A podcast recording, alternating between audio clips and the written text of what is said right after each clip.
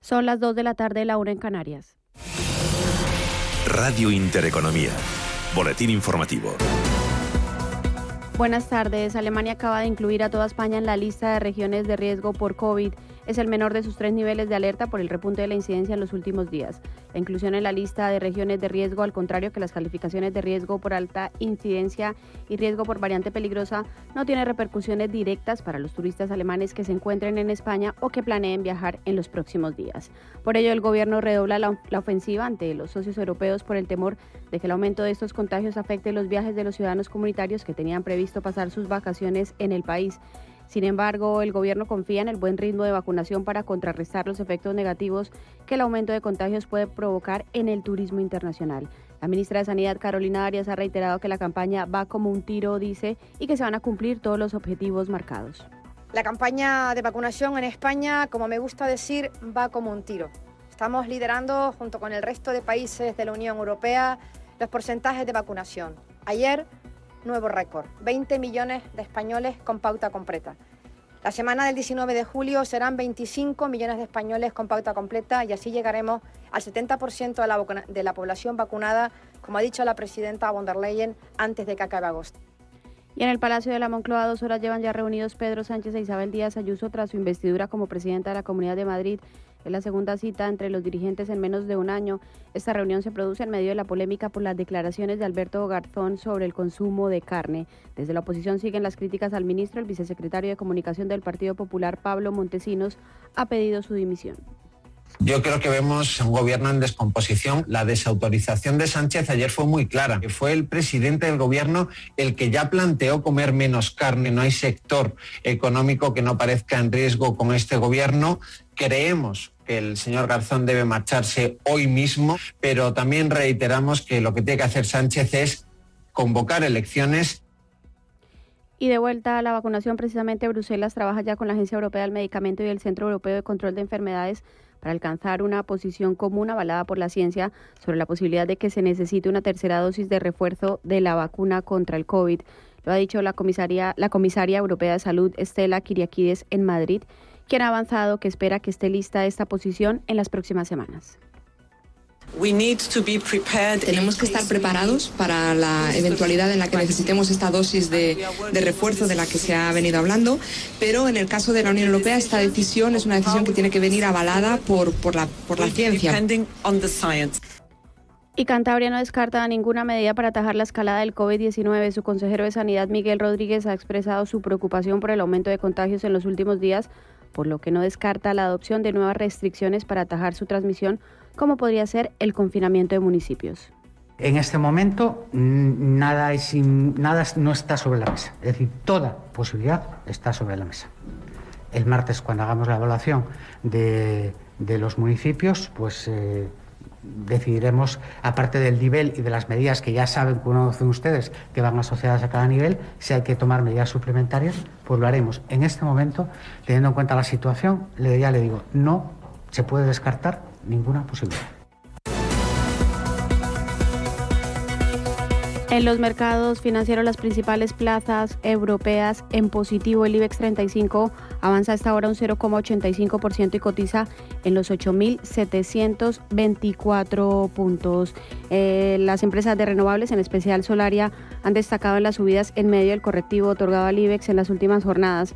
En la sesión de hoy, el giro alcista del IBEX sitúa al frente de las mayores bajadas del índice a Solaria, que a esta hora se deja un tímido, hasta ahora se deja un 0,87% y Siemens Gamesa, que a esta hora también pierde un 0,48%.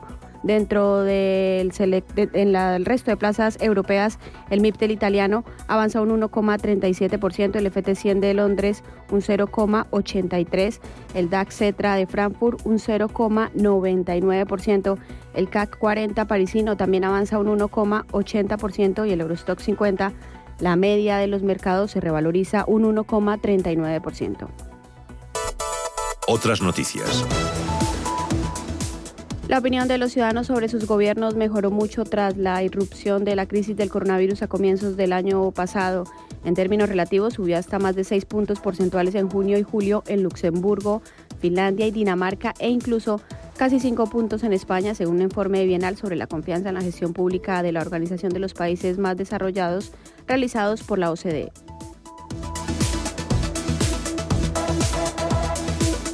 Hasta aquí las noticias, sigan en intereconomía.com. Nosotros en una hora les actualizamos la información.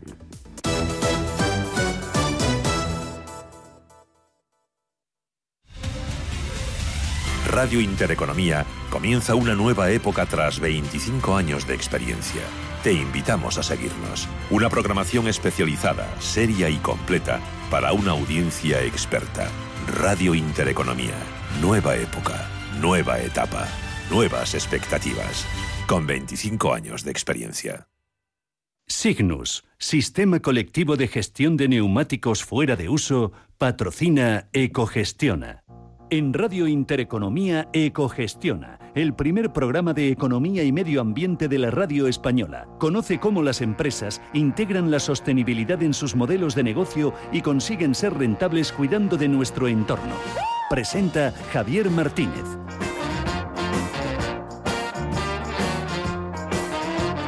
Muy buenas tardes y bienvenidos a Ecogestiona, el programa donde teñimos de verde la economía y la hacemos rentable a nuestros bolsillos y sostenible al medio ambiente. Este viernes les queremos hablar de autoconsumo. Ya lo hemos hecho en alguna ocasión este año, pero son muchas e importantes las últimas novedades que se van conociendo y que pueden beneficiar a muchos ciudadanos y empresas que opten por esta opción para abastecerse de energía. Entre ellas, por ejemplo, ahorrar a medio y largo plazo o cuidar de nuestro medio ambiente si, como es deseable, ese autoconsumo viene de una energía de origen renovable. El Consejo de Ministros aprobaba la semana pasada un paquete de ayudas de hasta 900 millones de euros para autoconsumo y esta semana APA, la Asociación de Empresas de Energías Renovables, ha celebrado el segundo Congreso Nacional de Autoconsumo, donde se han analizado la situación, desarrollo y oportunidades que se van a generar con su desarrollo. Hablaremos del Congreso y de las posibilidades de negocio, financiación y empleo que tiene el desarrollo del autoconsumo en nuestro país y lo vamos a hacer con tres invitados excepcionales. José María González Moya, director general de APA, la Asociación de Empresas de Energías Renovables, Miguel Ángel Amores, gerente de Energías Renovables y Tecnologías Ambientales de Triodos Bank, y Guillermo Barth, director de Desarrollo de Negocio de Contigo Energía. Y además del autoconsumo, en Ecogestiona hablaremos de otros asuntos. El 7 y 8 de julio se han celebrado Be for Planet, un evento donde durante dos días se ha debatido sobre los principales retos para impulsar la aplicación de los Objetivos de Desarrollo Sostenible en el ámbito empresarial.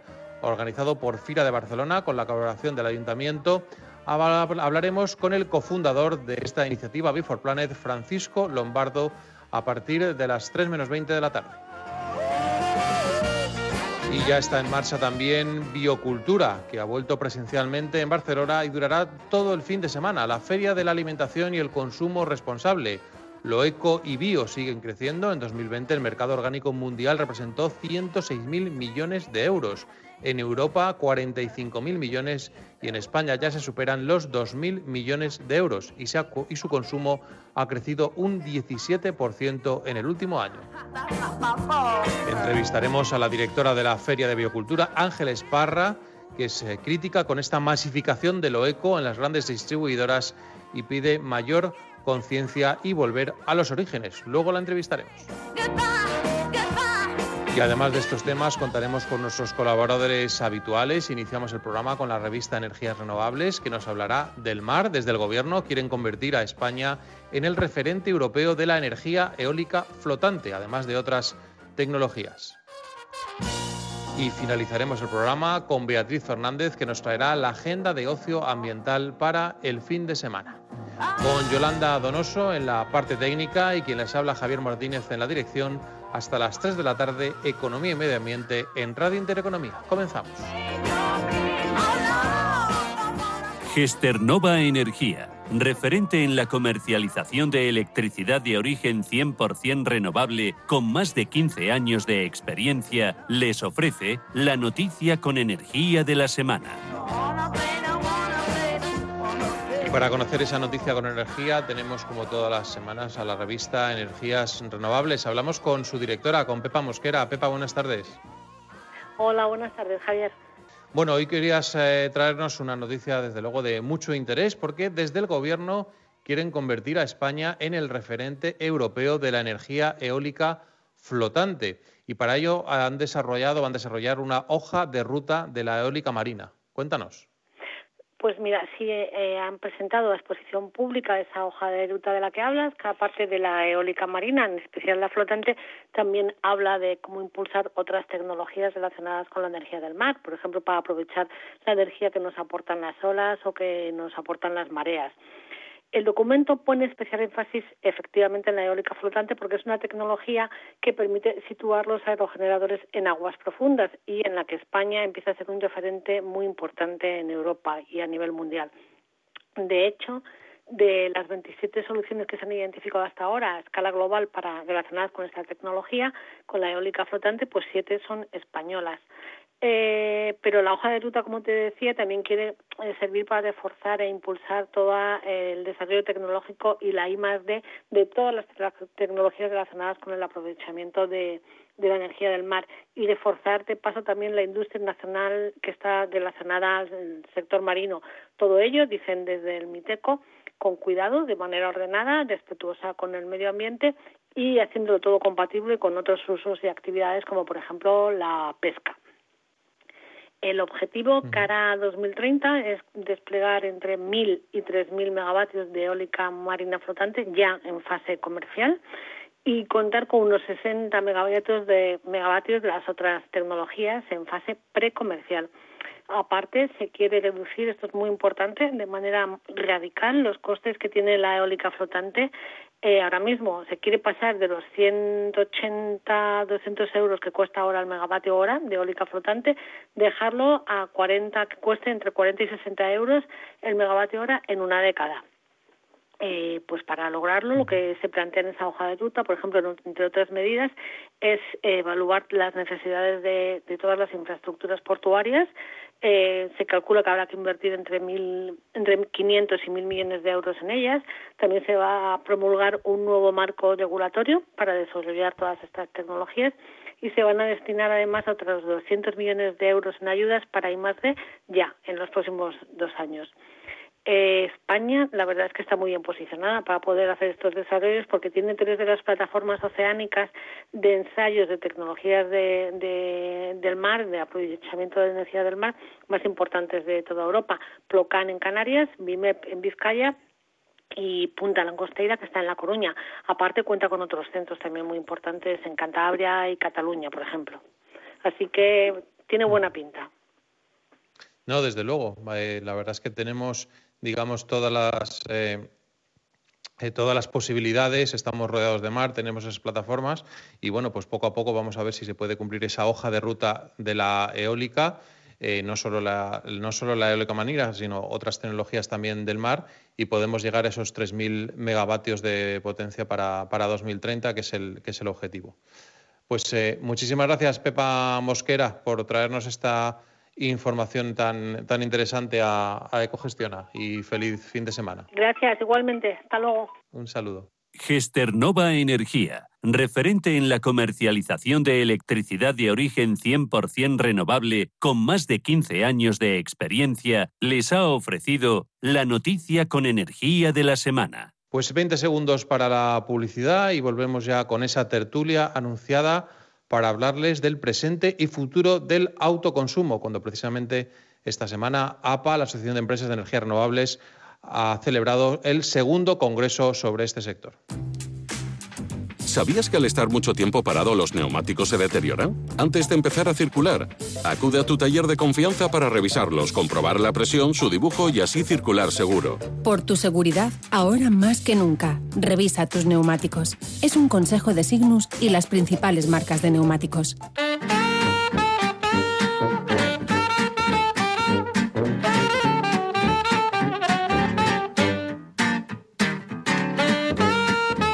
Pues ya estamos de vuelta y como les decíamos al principio del programa, este viernes les queremos hablar de autoconsumo. Ya lo hemos hecho en alguna ocasión este año en el programa, pero son muchas e importantes las últimas novedades que se van conociendo y que pueden beneficiar a muchos ciudadanos que opten por esta opción para abastecerse de energía, como por ejemplo ahorrar a medio y largo plazo o cuidar de nuestro medio ambiente.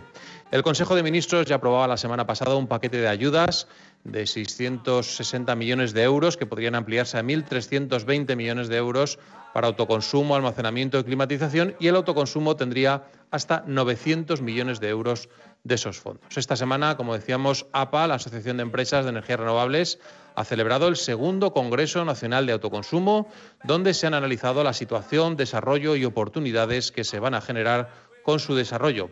Les queremos hablar en estos próximos minutos de autoconsumo, de esos resultados de ese congreso, pero también saber pues para qué tipo de empresas, de casas está pensado el autoconsumo, cuánto hay que invertir, los plazos de amortización, cuánto se ahorra cada mes, cómo puede ser esa financiación para, para, instalar autoconsumo. En fin, vamos a hablar a continuación de todo lo que representa este sector, del presente, del futuro, y lo vamos a hacer. Ya tenemos al otro lado del teléfono a José María González Moya, director general de APA, de la Asociación de Empresas de Energías Renovables. José María, bienvenido. Hola, buenas tardes, Javier. ¿Qué tal? También tenemos a Guillermo Barth, que es director de desarrollo de negocio de Contigo Energía. Guillermo, buenas tardes. Hola, ¿qué tal? Buenas tardes, ¿cómo estáis? ¿Qué tal? Muy buenas. Y también está Miguel Ángel Amores, que es gerente de energías renovables y tecnologías ambientales de Triodos Bank. Miguel Ángel, bienvenido. Muchas gracias, Javier. Buenas tardes. ¿Qué tal? Bueno, estamos, como todos sabemos, ante una nueva etapa para el autoconsumo en España, con el Real Decreto Ley 15 2018 y el 244 2019, pues se eliminaron los peajes y gran parte de las barreras administrativas, lo que facilita la ejecución de los proyectos. Esta semana se ha celebrado el segundo Congreso Nacional de Autoconsumo, en un momento en el que el Gobierno también ha anunciado pues, ayudas de hasta 900 millones para, su desarrollo. Y el sector del autoconsumo bueno, pues va creciendo y ya eh, el año 2020 eh, contó con 623 eh, megavatios instalados nuevos y ya lleva más de 1.500 acumulados. Pues por empezar por lo más actual, que es ese segundo congreso que acaba de finalizar, quería empezar por José María González Moya, por saber bueno, un poquito los resultados del congreso y si, mm, visto un poco el desarrollo que está teniendo el autoconsumo y los resultados que está viendo en estos últimos años, bueno, pues que si ha sido un congreso optimista, ¿no? Sobre el presente y el futuro del autoconsumo. Sí, pues así es, Javier. La verdad es que han sido dos días pues intensos, dos días de marcados por la ilusión, el optimismo pues fruto también de todo lo que nos comentabas tú. Estamos en un sector ya evidentemente con una tecnología y tecnologías disponibles ya maduras y un sector en pleno crecimiento. Podríamos decir que estamos en la adolescencia, ¿no? Ya hemos pasado la niñez, estamos en la adolescencia, estamos creciendo, tenemos que llegar a esa madurez porque todavía queda mucho camino por recorrer y tanto en este caso pues la propia regulación con los cambios que hemos vivido los últimos años como ahora pues el, paquete de estímulo que, que, ha puesto en marcha el Ministerio para la Transición Ecológica pues tienen que ayudar y van a ayudar y a empujar por, por el desarrollo de todo esto. Nos lo transmitió la Secretaría de Estado en el Congreso. Es un sector clave para desarrollar los próximos años, un sector sobre el que vamos a poner pues bien el foco de que nos ayude a toda, no solo a toda esta transición ecológica que tenemos por delante y transformación energética, sino también que nos ayude en el ámbito de, de la economía, un sector económico que genere empleo, que genere riqueza y en el cual nos veamos favorecidos todos, pues tanto las empresas como los consumidores a título individual o a nivel empresarial e industrial. Y hay unos objetivos, además del PNIEC, del Plan Nacional Integrado de Energía y Clima, y el autoconsumo puede ser una parte importante del desarrollo fotovoltaico para, para conseguir esos objetivos, ¿no? Sí, así es. Tenemos unos objetivos a largo plazo ambiciosos, unos objetivos que tenemos que cumplir si queremos, pues digamos, cuidar nuestro planeta y nuestro entorno. Estamos viendo estos días como eh, probablemente, vamos, con toda seguridad, los efectos del cambio climático los están sufriendo ahora al otro lado, digamos, del océano, con lo que estamos viendo en Canadá y, en, en Norteamérica incluso este domingo en, España volvemos a tener otra ola de calor. Con lo cual es evidente que el autoconsumo y todo el desarrollo renovable lo tenemos que potenciar, así está previsto en el Plan Nacional Integrado de Energía y Clima, y dentro de, digamos, del desarrollo renovable, pues todas las soluciones de autoconsumo a nivel particular y a nivel empresa son las que también deben aportar y mucho y ser protagonistas en, el futuro energético de este país. Guillermo, mm, Contigo Energía se ha volcado con, con el autoconsumo, es una de sus vías de negocio claras.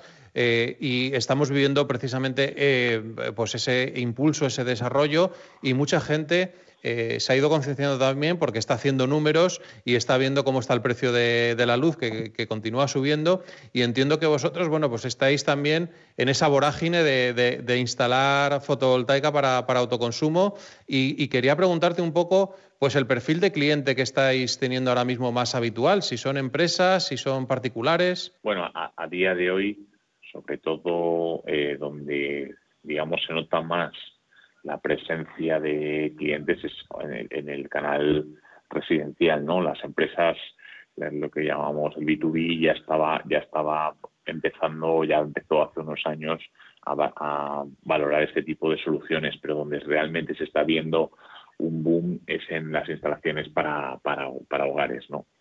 Realmente, al fin y al cabo, prácticamente cualquier casa individual eh, puede instalar eh, paneles eh, fotovoltaicos en su tejado y eso y eso se nota no realmente tú haces un presupuesto a medida que el cliente puede además evaluar comparar y, la instalación es realmente sencilla no se realiza en, dos días está instalado y, legalizado no con lo cual al final tenemos un, un boom que la gente y que el consumidor está viendo y que está dándose cuenta de que es una solución que aporta, que le aporta un ahorro mes a mes en su factura de la luz. Y aparte, desde Contigo Energía se ha creado como un plan personalizado para la instalación en, las casas.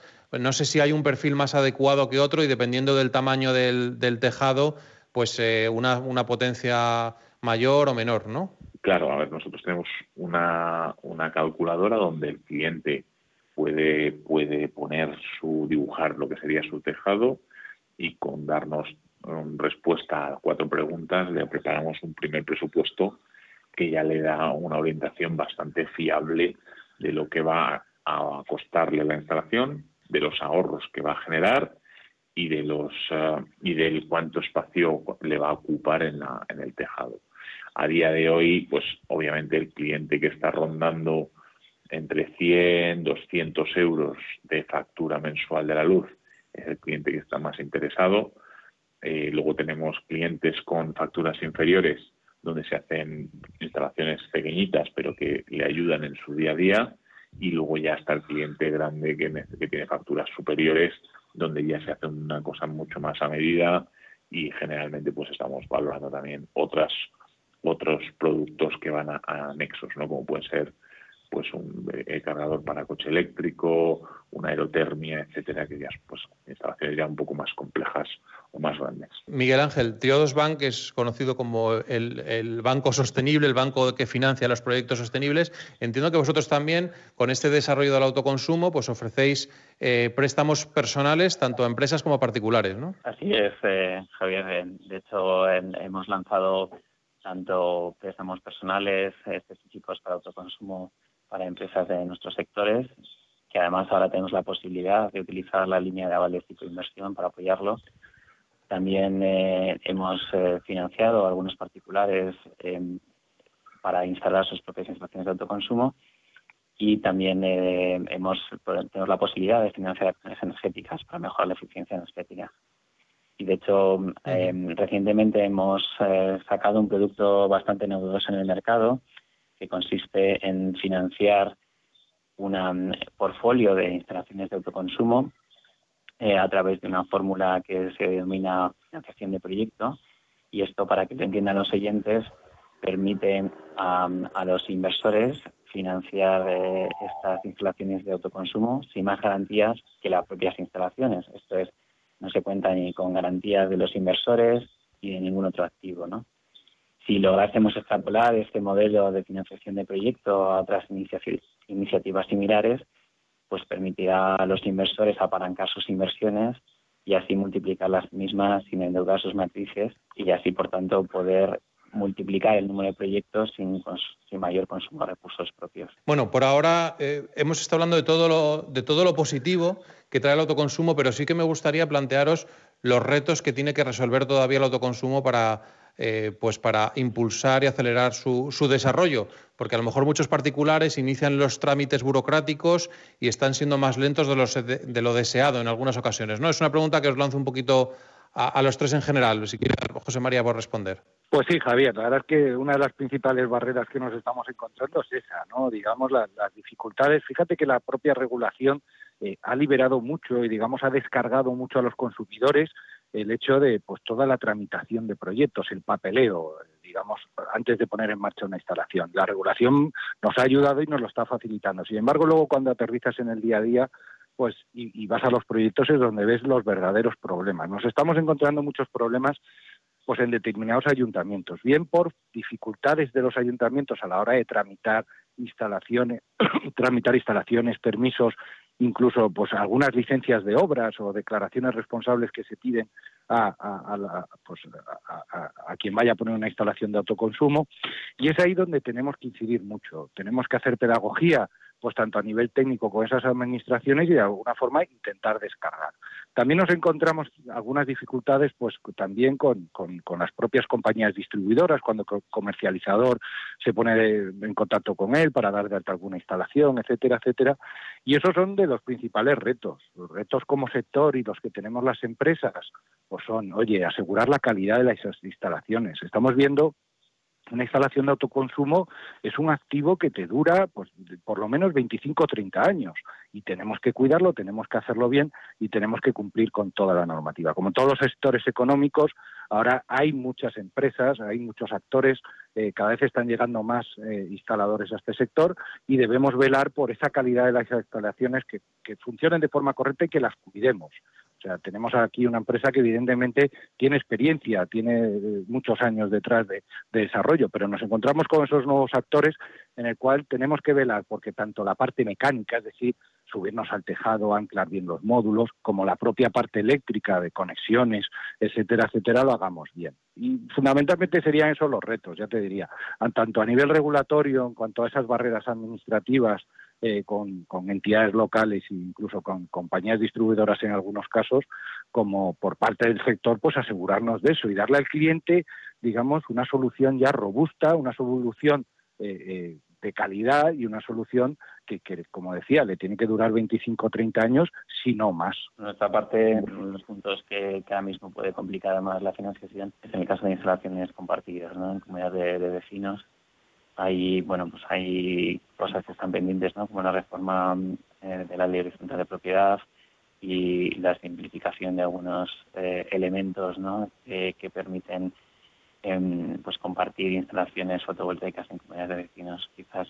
Y yo por mi parte Javier aparte de coincidir con lo que decía José María comentaros un poco más datos de, de lo que es nuestro día a día no entonces nosotros sacábamos un informe y de lo que tardábamos antiguamente, antiguamente el año pasado o el anterior, que estábamos rodando los 50 días de media de tramitación de los permisos, en este momento estamos más o menos en 37 días. O sea, hemos reducido, como puedes ver, de forma considerable, pero todavía tardamos 37 días de media en obtener toda la documentación que obviamente la hacemos nosotros para el cliente, es decir, nosotros le hacemos todos los trámites pero, pero realmente siguen siendo 37 días que el cliente pues está esperando y, y, y, y no tienes noticias de cuál es el estado. ¿no?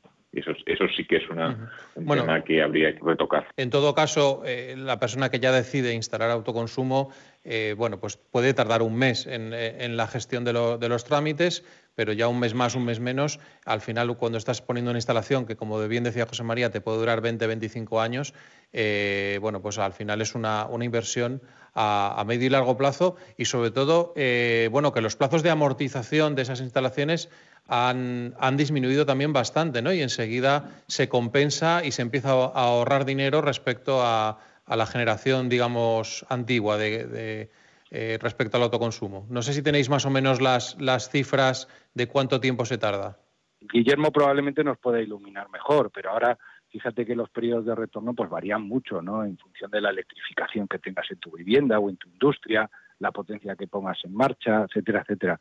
Pero sí que va a suponer ahora un impulso y digamos una ayuda en el sentido a, reducir esos periodos de retorno, pues pues el, paquete de estímulo que ha, aprobado el gobierno. Yo diría también, antes de que Guillermo nos alumbre sobre esos datos de retornos y demás, que, debemos ver esta inversión no solo, evidentemente, es fundamental el aspecto económico, ¿no? En el cual que tú haces una inversión y pretendes recuperarla en el menor plazo posible. Pero también hay que valorar mucho pues el aspecto de la sostenibilidad. Cuando tomamos la decisión de la puesta en marcha de una instalación de autoconsumo, no nos debemos quedar solo, pues oye, con el precio, con los retornos, con, la optimización económica que voy a hacer de eso y ahorrarme en la factura de la luz, sino que estoy ayudando también a todo lo que es la, la transición energética, a cuidar y velar por, por, pues por, sobre todo luchar y mitigar los efectos del cambio climático, porque aquí es donde nos tenemos que involucrar todos. Es la Comisión Europea la que nos ha dicho, y España lo ha tomado así, que en toda esta transformación ecológica y energética es el consumidor el que tiene que estar en el centro del sistema. No somos las empresas ni, digamos los gobiernos, sino como consumidores tenemos que participar activamente en esto. Y cuando uno decide poner en marcha una instalación de autoconsumo, pues tiene que tener en esto en cuenta. Oye, yo también estoy haciendo algo más que sacarle, digamos, y rascarle unos cuantos euros a mi factura eléctrica. Ahora Guillermo nos, nos puede decir. Básicamente, una, los estudios que nosotros hacemos se basan en el consumo que ha tenido ese cliente, ¿no? Entonces, sobre ese consumo, normalmente estamos hablando de, unas, de unas unos plazos de amortización que van entre los 5 y los 7 años. Ah, pero aquí luego ocurre una cosa y es que el cliente, una vez que se ha instalado eh, una planta fotovoltaica en su cubierta, empieza a realizar un uso mucho más inteligente de la energía. Empieza a utilizar la energía empieza a tratar de adaptar parte de sus consumos a ese a ese a esa generación no y entonces eso conlleva que los plazos de amortización de las de las plantas se reduzcan. Y luego hay una tercera eh, tercera variable a tener en cuenta y es cuánto más confort te crea el hecho de tener energía energía generada in situ y que tú aproveches, ¿no? Es, ves, gente que te dice, no, pues que aprovecho la energía poniendo un radiador más, o aprovecho la energía calentando el agua, o pongo el aire acondicionado eh, más horas que lo que ponía antes, ¿no? Entonces, ya no es, ya no es lo que no es el estudio que se ha hecho contra el que ha hecho su toma de decisión de poner la planta fotovoltaica, sino el hecho de poder utilizar energía verde, completamente renovable y que y que y para su propio confort y para su propio de una forma más inteligente. Y luego una cosa que no hemos hablado es que se puede vender los excedentes de energía que se generen. Efectivamente, sí. Fíjate que nos da, nos da varias posibilidades la, la normativa. Podemos desde compensar energía, es decir, eh, llevar a cabo la compensación de excedentes y en una hora determinada no los usas, los puedes compensar durante eh, el plazo de, en, un mismo mes o incluso también puedes ir un paso más allá, sino llevar a cabo una instalación de venta de excedentes. Aunque no es el, no, no, suele ser, digamos, el, caso más extendido. ¿no? Lo, ideal y lo óptimo sería tratar de que toda la, todo lo que nos ofrece nuestra instalación tratemos de consumirlo, que es ahí donde realmente se producen los ahorros y donde uno ve de forma directa su optimización. Como bien decía Guillermo, eh, lo bueno y lo positivo de todo esto, o un aspecto aún todavía más destacable, es eso, que una vez que tú te pones en marcha una instalación de autoconsumo, somos conscientes y, como cliente adaptas todos tus consumos, cuidas mucho más tu energía. Con lo cual, digamos, la normativa, las empresas ofrecen soluciones de todo tipo, desde autoconsumir y no, no verter, pero tienes también la posibilidad de compensar en determinadas horas o, en su caso, hasta vender lo que te sobra. Miguel Ángel, Triodos, eh, habéis sido noticia también recientemente por realizar el primer Project Finance de autoconsumo para una empresa suiza. Vais a financiar la explotación de instalaciones fotovoltaicas destinadas a autoconsumo de empresas en, España. Esto es una novedad muy importante, ¿verdad? Sí, así es. Eh, como comentaba antes, eh, yo creo que es un hito muy importante en el mercado de financiación de energías renovables en España, porque será es la primera vez que se financia con esta fórmula de financiación tipo proyectos unos activos de este tipo, ¿no? Y yo creo que este tipo de operaciones eh, pone en valor un poco lo que hacemos en Triodos Bank, como banco flexible, innovador y especializado en el sector ambiental, social y cultural, ¿no? Y el objetivo de Triodos Bank es tanto financiar el cambio hacia una economía más sostenible y social cómo cambiar las finanzas para hacer esa transición.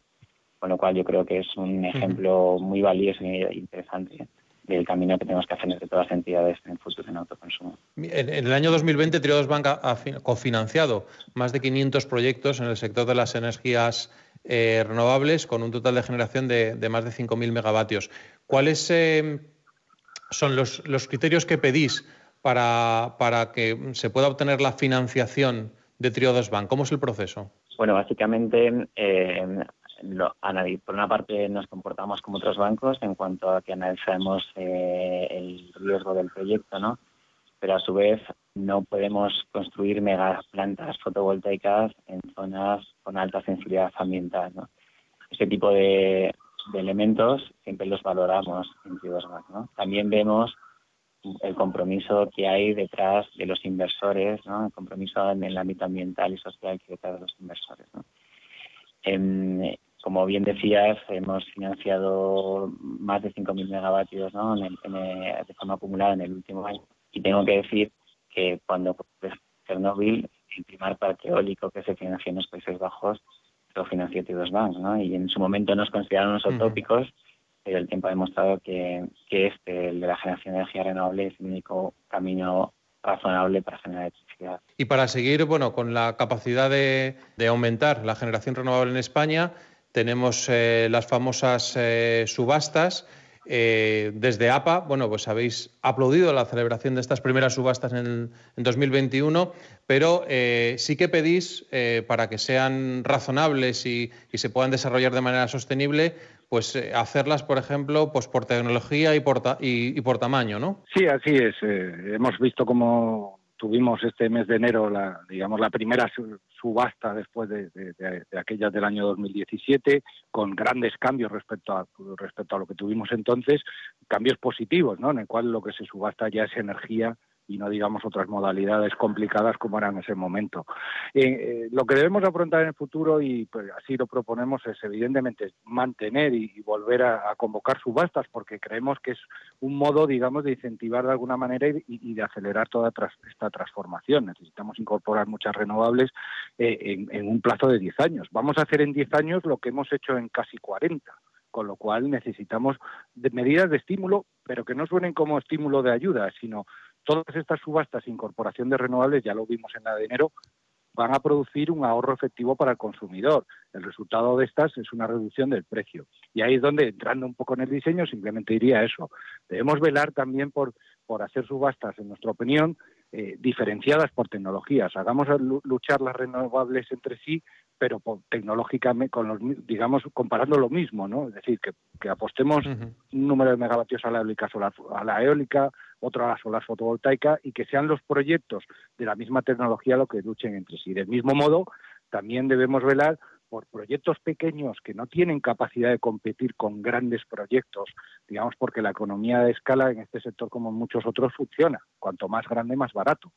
Pero sí que hay muchos proyectos pequeños que tienen muchas ventajas, que acercan, que se acercan al consumo, que evitan la, la puesta en marcha de nuevas infraestructuras de red, etcétera, etcétera, que también debemos velar en las nuevas subastas para que haya determinados cupos para esos proyectos. En definitiva, las renovables no hay que verlas solo en el precio, que ya nos ayudan muchísimo y nos hacen bajar de forma efectiva el recibo eléctrico y lo veremos los próximos años, sino las renovables generan un valor y cada una tiene sus aspectos positivos en cuanto al precio, en cuanto a la cantidad de energía, las horas y el momento de funcionamiento. Y es ahí donde esperamos que, en el futuro se tenga en cuenta. Pues hablando de futuro y ya para terminar la tertulia, unas eh, dos últimas preguntas, eh, tanto a Contigo Energía como como a Triados sobre, por ejemplo, Triados, soluciones financieras innovadoras y flexibles en el, en el sector de las renovables y cuáles son los ejemplos de futuro, hacia, hacia dónde va el, banco en, el tema de la financiación de, estos proyectos? Bueno, pues eh, yo creo que Triados eh, hemos hecho unas cuantas operaciones innovadoras y flexibles en, los últimos años. Una de ellas es la que comentabas antes, eh, Javier, para G-Energy, en como financiación de proyectos de instalaciones de autoconsumo, pero hemos hecho muchas más cosas y creo que las vamos a hacer próximamente financiando las nuevas subastas que comentabais, siempre con financiación de proyectos, sin recurso a socios, sin otro tipo de garantías. Hemos hecho también eh, en los últimos años financiaciones de parques eólicos y plantas fotovoltaicas a riesgo mercado, es decir, sin coberturas de precio, bajo estructuras siempre prudentes. Hemos hecho otras financiaciones bastante innovadoras, como financiaciones de proyectos de redes de, calor, eh, district heating en, algunas ciudades de España. Y, creo que al final el modelo va a tender siempre hasta a agregar proyectos que nos permita tener un volumen determinado para hacer financiaciones de proyecto y que permitan a su vez a los inversores eh, no consumir demasiados recursos propios para multiplicar su potencia inversora. A su vez, obviamente, siempre va a haber un mercado para inversores más pequeñitos que tendremos que dar otro tipo de soluciones más personalizadas. Y ya la última, eh, Guillermo, en este minutito que nos queda, el futuro eh, de Contigo Energía en este, en este sector del autoconsumo. Nosotros eh, seguimos, seguimos creciendo y seguimos posicionándonos en, tres, en tres vertientes. ¿no? Por un lado, un poco la expansión internacional, que el año pasado abrimos Portugal y cada vez vemos mayores posibilidades también para, no solo de cara a crecer en el, en el mercado eh, residencial, sino también en el B2B, porque obviamente hay muchas relaciones entre ambos países. Creemos que va a seguir creciendo por lo menos 3, 4, 5 años al mismo ritmo al que veníamos, por lo menos. Y, luego creemos que la tercera pata va a ser el autoconsumo compartido. Poco a poco irá viendo eh, los consumidores las ventajas que aporta poder disponer de un uso compartido de este tipo de plantas eh, ya sea en edificios, en centros comerciales o en, o en, eh, o en otro tipo de, instalaciones. Creemos que son las tres mm. vertientes, los tres ejes donde va a estar el futuro a, medio o, largo plazo.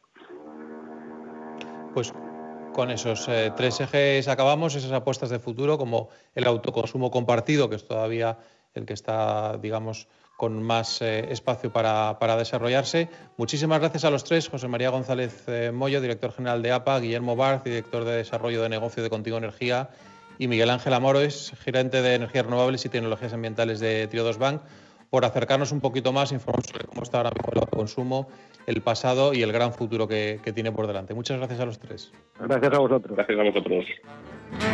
20 segundos para la publicidad y volvamos con más entrevistas.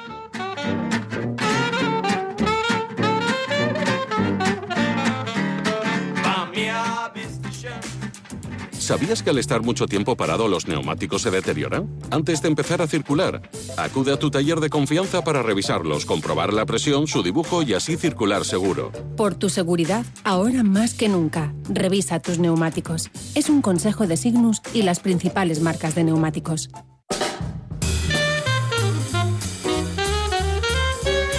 Pues ya estamos de vuelta después de esta interesante tertulia sobre autoconsumo. Vamos con más asuntos porque esta semana se ha celebrado un evento muy interesante, 7 y 8 de julio se ha celebrado un evento que se llama Be for Planet, eh, un evento que se ha eh, realizado en Barcelona con la colaboración del Ayuntamiento de la ciudad, donde durante dos días se ha debatido sobre los principales retos para impulsar la aplicación de los Objetivos de Desarrollo Sostenible en el ámbito empresarial. Vamos a hablar con el cofundador de esta iniciativa de Be for Planet, Francisco Lombardo.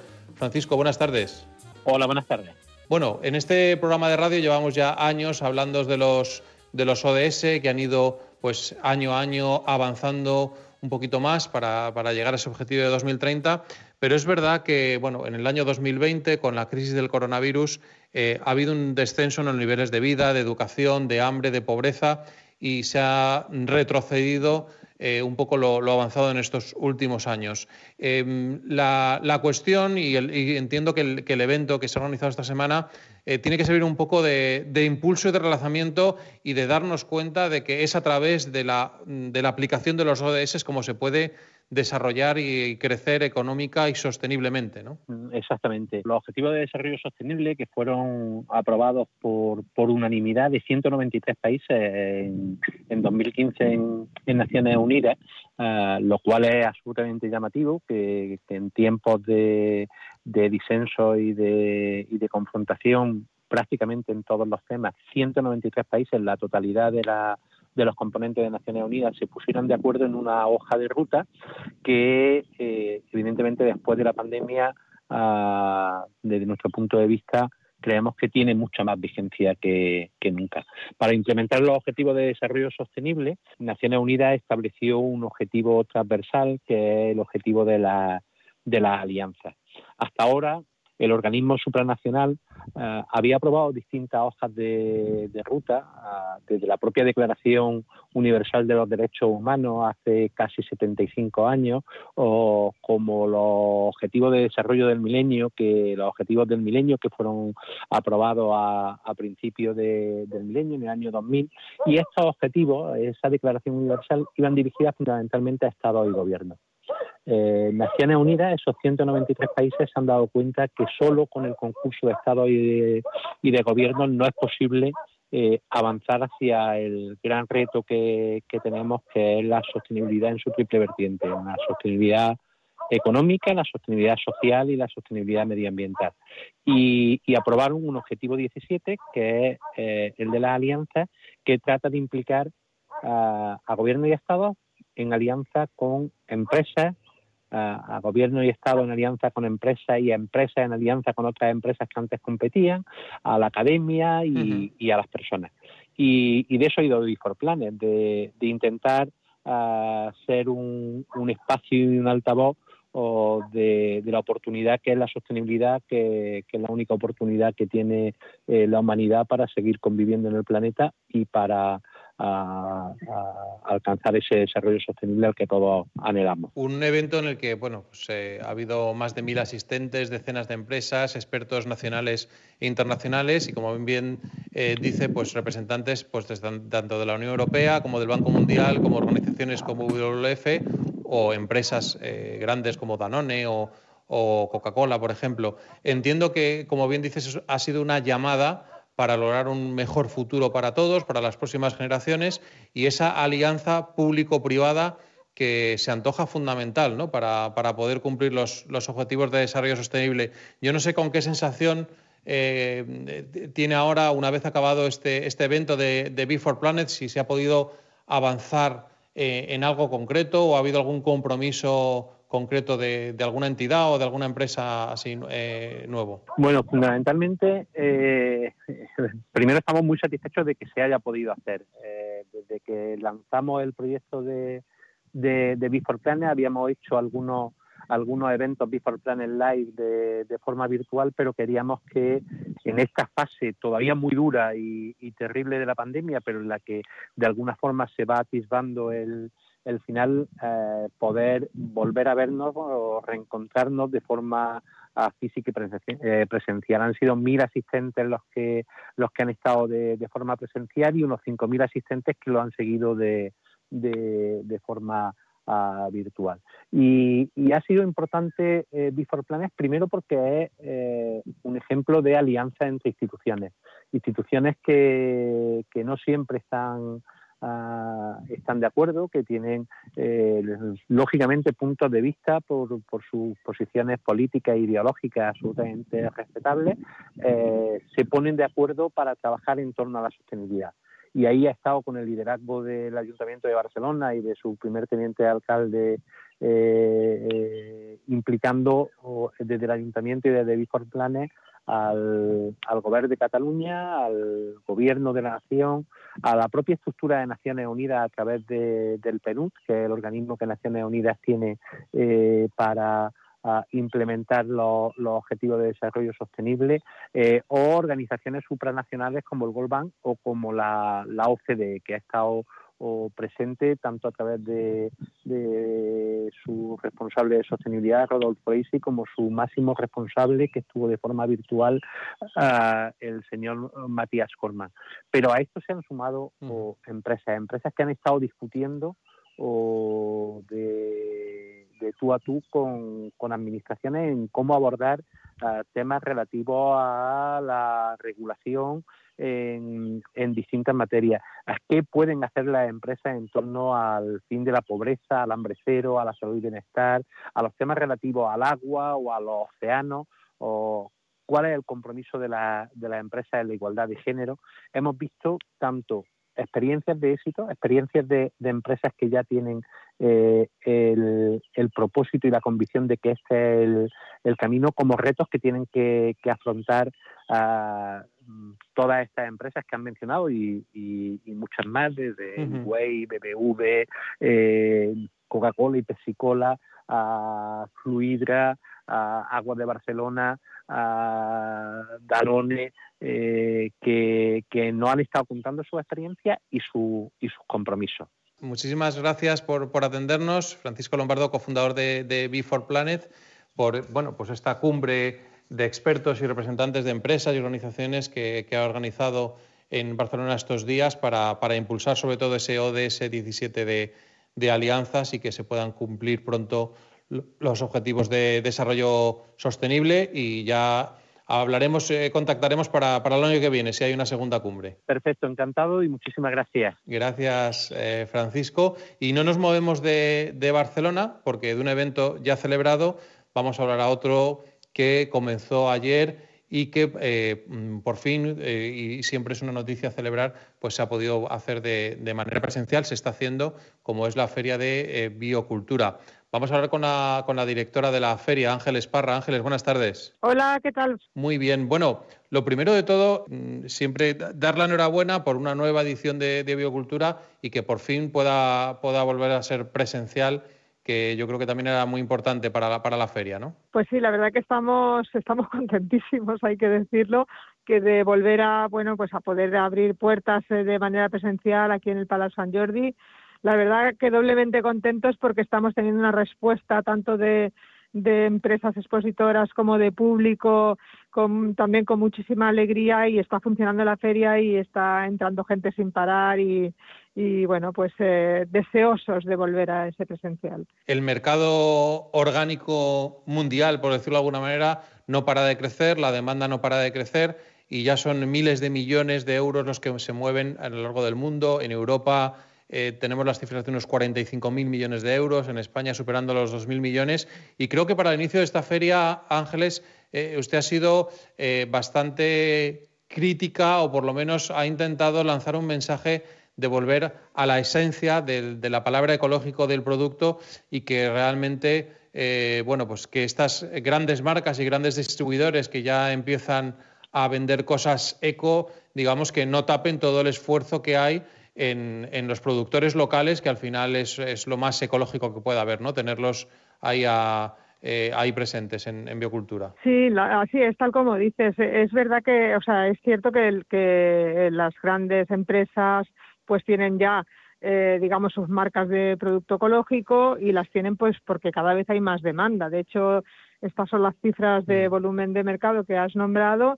En España está creciendo del orden del 20% anual el consumo de productos ecológicos y, por tanto, bueno, pues eso, eh, digamos, un mercado que está en auge.